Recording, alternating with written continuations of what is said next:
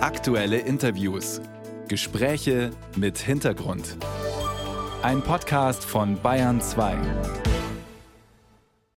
Er ist ein Sehnsuchtsort mit klingendem Namen, der Mount Everest. Fast 8850 Meter hoch und damit der höchste Berg der Welt. Ein mächtiges Massiv aus Eis, Schnee und Fels auf der Grenze zwischen Nepal und China. Um ihn zu besteigen, bleibt nur ein kurzes Zeitfenster zwischen April und Juni. Und so staut es sich inzwischen gerne mal dort oben, vor allem in der sogenannten Todeszone kurz vor dem Gipfel, wo die Luft noch dünner ist und jeder Schritt eine Qual.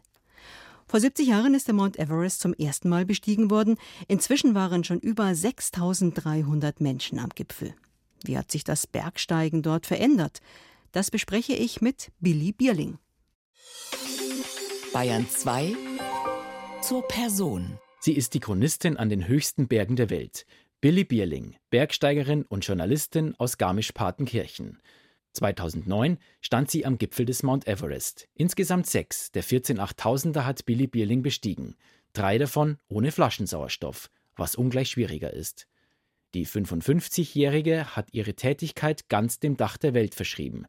Als Leiterin der Himalayan Database archiviert sie mit ihrem Team, welche Expedition gerade in welchem Gebiet unterwegs ist und wer welchen Gipfel erreicht. Sie hat den besten Überblick über das Geschehen und weiß genau, wie sich das Bergsteigen am Everest verändert hat. Und ich freue mich, Sie bei uns auf Bayern 2 begrüßen zu können. Sie ist gerade in Kathmandu. Hallo, Frau Bierling. Hallo, lieber Gruß aus Kathmandu.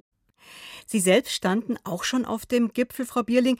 Wie haben Sie diesen legendären Berg erlebt? Also, was war für Sie die Faszination daran? Also für mich war damals die Faszination, einfach den Berg selber zu besteigen, weil ich ja schon fünf Jahre lang für Miss Elizabeth Holy und die Himalayan Database gearbeitet habe. Das heißt, ich habe viele Menschen interviewt, die oben waren und irgendwann habe ich mir gedacht, ich möchte da eigentlich selber ganz gern hoch und mir das anschauen. Und ich habe gar nicht so damit gerechnet, dass ich also wirklich bis zum Gipfel komme. Ich habe jeden Tag so genommen, wie er war und mir gedacht, ich gucke mal, wie weit ich komme. Und irgendwann, also am 21. Mai 2009, durfte ich selber oben stehen. Und ich werde oft gefragt, wie sich das anfühlt. Und bei mir war wirklich der ganz tolle Moment, der war ein paar Meter unterm Gipfel, wo mir klar war, ich werde da jetzt gleich oben stehen. Also das war für mich einfach so der ausschlaggebende Moment. Und wenn man dann da oben steht, weiß man, man muss wieder runter, weil der Gipfel ist ja nur 50 Prozent der Besteigung. Aber es war trotzdem wunderbar. Schauen wir mal auf den 29. Mai 1953 zurück, als der Neuseeländer Edmund Hillary und der Nepalese Tenzing Torgay als erste Menschen das Dach der Welt erreicht haben. Wie lief diese Erstbesteigung denn damals ab? Also von der Expeditionsart, witzigerweise, war es eigentlich gar nicht so anders wie heute. Ne? Also damals waren natürlich, es waren zwölf ausländische Bergsteiger, dann hatten sie 24 Sherpas, sie hatten viel Flaschensauerstoff, wurde natürlich auch sehr viel getragen, äh, die Zelte wurden getragen und aufgestellt, auch von den Sherpas. Also eigentlich gar nicht so anders als der kommerzielle Expeditionsstil von heute. Aber die waren dann natürlich mehr oder weniger allein. Da war also nur eine Expedition, denn damals hat Nepal pro Saison nur eine Besteigungsgenehmigung ausgegeben. Und dieses Jahr waren es wohl 474 Besteigungsgenehmigungen. Also da hat sich einiges geändert. Sie haben schon gesagt, heute ist alles kommerzialisiert. Wer geht denn heute auf den Mount Everest? Also sind das Abenteurer mit viel Geld, die für ihre Tour bewundert werden wollen? Also ich glaube, jeder hat seinen eigenen persönlichen Grund, warum er auf den Mount Everest will. Also der Mount Everest ist natürlich der höchste Berg der Welt. Ich wollte damals auch rauf, eigentlich aus Neugier. Und jeder hat andere Gründe. Für den einen ist es der Kindheitstraum, für den anderen ist es vielleicht, sich was zu beweisen, für den anderen eine körperliche Herausforderung. Und die Besteigungsarten sind natürlich schon unterschiedlich. Also Sie haben gerade gesagt, es ist alles kommerziell.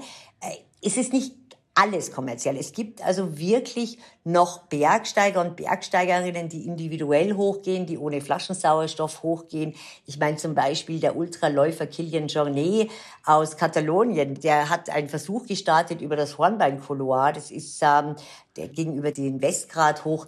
da war der alleine. Ne? Aber er hat natürlich gesehen, die Menschen auf der Normalroute, wie viel sich Menschen da tummeln, aber er konnte da schon auch alleine sein.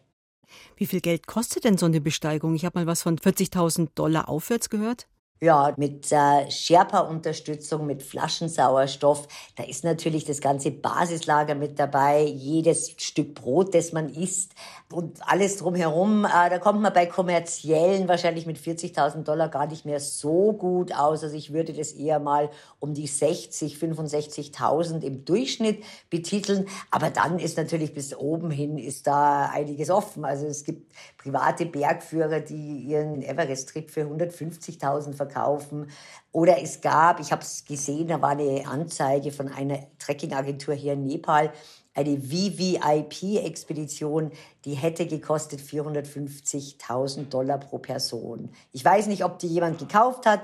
Da gibt es drei persönliche Sherpas, einen persönlichen Bergführer, eine persönliche Bergärztin, unlimitierten Flaschensauerstoff und eine Filmcrew und wahrscheinlich auch noch ein paar Helikopterflüge, weil die sind natürlich heutzutage gang und gäbe am Everest-Basislager.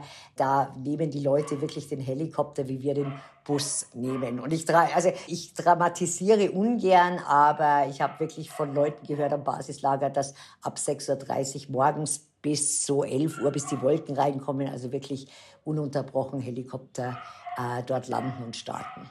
Trotz dieser technischen Errungenschaften oder Erleichterungen, die sich manche Bergsteiger dazu Nutze machen, ist es denn nach wie vor gefährlich, auf den Mount Everest zu steigen?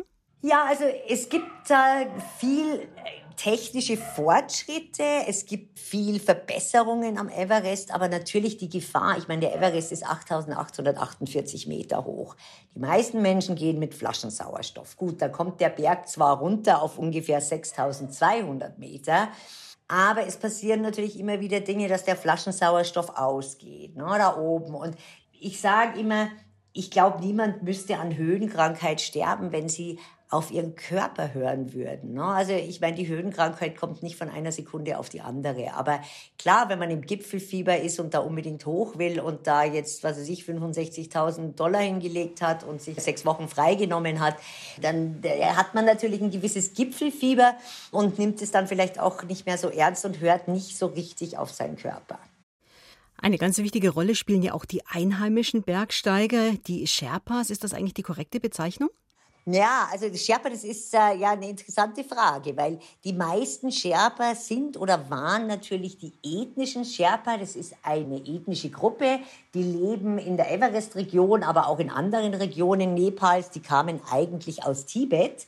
Aber heutzutage hat sich das geändert. Da hat man auch andere ethnische Gruppen wie die Tamangs oder die Gurungs, die offiziell Climbing, Climbing Sherpa heißen aber von der ethnischen Gruppe gar nicht mehr, gar keine Sherpas sind. Die sind aber auch sehr stark und machen ihren Job auch sehr gut.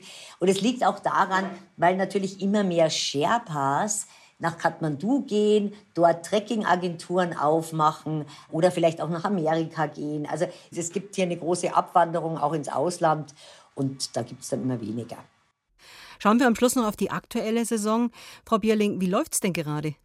Also wie läuft es? Diese Saison war eine interessante Saison. Wir haben sehr viele Besteigungen gesehen. Also ich nehme mal an, die erste Besteigung jetzt von der Nepal-Seite, von der Südroute war am 13. April. Da haben die Sherpas die Seile gelegt, weil das äh, muss ja immer erst, müssen die Seile gelegt werden, dass die Route sozusagen für die Aspirantinnen und Aspiranten eröffnet ist.